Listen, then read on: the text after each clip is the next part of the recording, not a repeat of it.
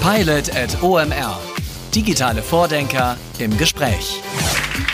Vielen Dank, dass du dir die Zeit nimmst. Wie erreicht man die schwierige Zielgruppe der Millennials mit Hilfe von euren äh, Content-Produkten?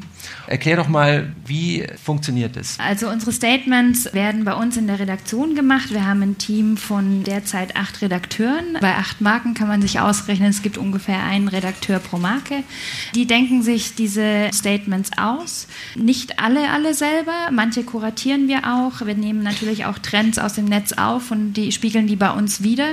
Und im Grunde genommen muss man sich das so vorstellen, eine ganze Generation, nämlich die Generation der Millennials, ähm, bedient sich unserer Statements, um ihre Emotionen auf ihren Timelines auszudrücken. Jeder möchte eine schöne Timeline haben. Nicht jeder ist so kreativ ähm, oder traut sich auch etwas zu sagen. Wir werden als Vehikel benutzt, um Botschaften von sich selber in die Welt zu senden. Wir nennen das Snackable Content. Mhm. Und äh, ja, dafür stehen wir. Ihr seid ja sehr datengetrieben unterwegs, was ich auch als Kreativer sehr spannend finde finde, dass man nicht aus dem Bauch agiert, sondern dass man sich sehr gut die Data Insights anschaut.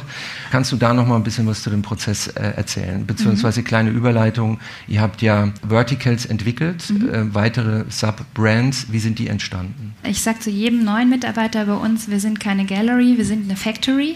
Das bedeutet eben, wir äh, richten uns total ähm, an dem äh, content-getriebenen Prozess aus. Das bedeutet, wir identifizieren auch Themen aus der ganzen Social-Media-Welt, mhm. die wir über uns unsere Datenbank auswerten können oder über unsere Tools auswerten können und die wir dann in unsere Sprache auch übersetzen und wo wir einfach sehen, was gerade die Menschen da draußen umtreibt. Und so äh, ist das Herzstück der Firma nach wie vor ähm, die Content-Produktion. Mhm. Unsere Content-Creators haben die Aufgabe, gewisse Engagement-KPIs zu erreichen, denn nur über das Engagement entsteht überhaupt unsere Reichweite, mit der wir nachher ähm, weiterarbeiten können. Mhm. Und über diese Reichweite identifizieren wir zum einen neue Marken, so entstehen diese Channels. Wir sehen einfach, dass bestimmte Begriffe zum Beispiel sehr beliebt sind. Zum Beispiel der Begriff Lieblingsmensch ist, ist ja schon ein bisschen älter, ist damals ja. auch mit dem Song irgendwie zu uns gekommen.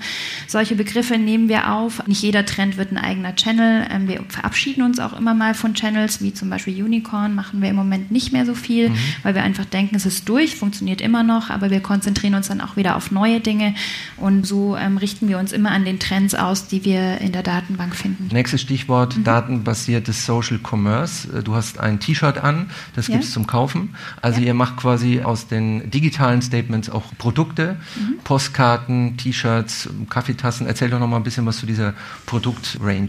Ja, das war eigentlich unser erstes Geschäftsmodell und die Leute haben uns einfach auch gefragt, äh, können wir die Statements bekommen? Ich meine, äh, gerade diese Welle damals von Fotobüchern bei Drogeriemärkten und so weiter, das hat dazu geführt zu der Idee, okay, warum drucken wir das eigentlich nicht selber aus? Die erste Produktkategorie waren in der Tat T-Shirts. Sie sind auch heute noch immer noch sehr erfolgreich. Und, und was kostet jetzt eins? Mal, das so, ein, äh, so ein T-Shirt kostet im Moment 22,90. Wir sind im Moment bei zweieinhalbtausend Handelspartnern vertreten und verkaufen sage und schreibe über drei Millionen Postkarten im Jahr. Das können wir selber noch nicht glauben, dass wir so oldschool sind. Aber ja, wir bringen quasi die Emotionen nicht nur auf Social Media rüber, sondern auch wieder in die reale Welt und die Menschen kaufen tatsächlich Produkte, äh, die hoch emotionalisiert sind. Also ist der Verkauf von Produkten eine Refinanzierung? Genau. Die zweite sind sicherlich Marken. Wie beginnt so eine Story, wenn der Kunde auf euch zukommt oder ihr auf den Kunden? Also die Kunden kommen zum großen Teil noch auf uns zu. Runners Point war so ein, so ein Kunde, die kommen dann auch mit einem sehr offenen Briefing auf uns zu. So, ja, wir wollen äh, Millennials dazu bewegen, äh, wieder laufen zu gehen oder ähm, sich dem Laufsport äh, zu widmen. Das ist dann schon fast Ende des Briefings.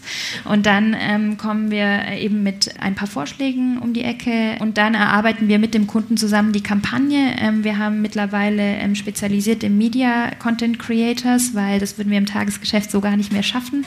Und die erarbeiten dann mit dem Kunden zusammen äh, die Kampagne. Alle Kampagnen basieren auf einer garantierten Reichweite. Die können wir garantieren, weil wir eben auf unsere Zielgruppe targeten und weil wir immer im Vorhinein ja auch schon wissen, wie speziell das Targeting ist und auch prüfen, ob wir mhm. das dann erfüllen können. Es fängt so bei einer Million Reichweite an, weil drunter geht es gar nicht durch die Interaktivität, die wir haben und geht hoch bis fünf Millionen und über 10 Millionen müssen wir nochmal speziell sprechen. Wir können die Kampagnen sowohl auf Interessen als auch auf Regionen oder auch kleine Bereiche targeten. Auch schwierigere Zielgruppen, Recruiting-Kampagnen beispielsweise. Wir haben auch B2B-Kampagnen zum Teil. Das ist einfach möglich, weil wir so eine riesengroße Zielgruppe haben und darin natürlich auch kleinere getargete Zielgruppen finden können. Pilot at OMR Digitale Vordenker im Gespräch.